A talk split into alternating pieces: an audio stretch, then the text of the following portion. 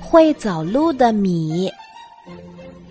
我是一粒白白胖胖的米，和众多兄弟一样，被放在了一个大袋子里，又被人们放在了商场的货架上。有一天，一位胖阿姨买走了我们，我很高兴，终于可以被做成香喷喷的白米饭了。那位阿姨把我们带回了她的家，剪开了袋子，准备做饭。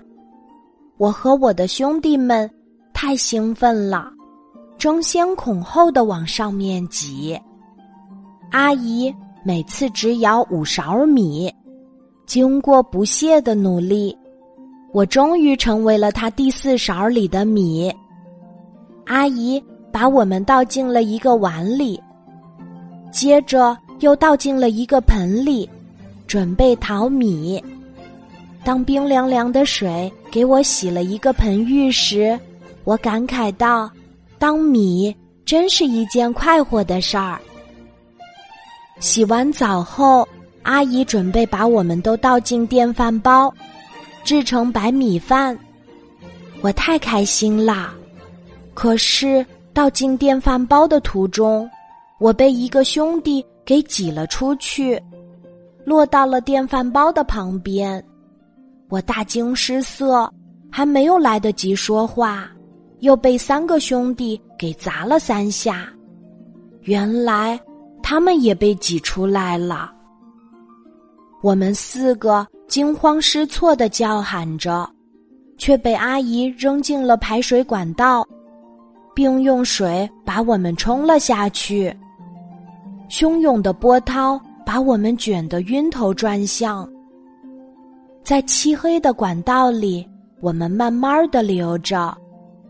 我还被一个硬硬的东西给撞晕了过去。醒来时，我发现四周空空的，另外三位兄弟都不知了去向。光线也变强了许多。我疑惑不解的抬起头，看到了一排灰色的建筑物。我恍然大悟，我被排到了露天的臭水沟里了。从此，我的世界一片灰暗。故事中的这粒米从商店来到胖阿姨的家里，又从她家里去到了臭水沟。这粒米。最终没有成为白米饭，白白辜负了农民伯伯的辛劳。小朋友，我们一定要珍惜粮食，每一粒米都是农民们用汗水和劳动得来的，我们千万不要浪费，更不要让每一粒米失望。你记住了吗？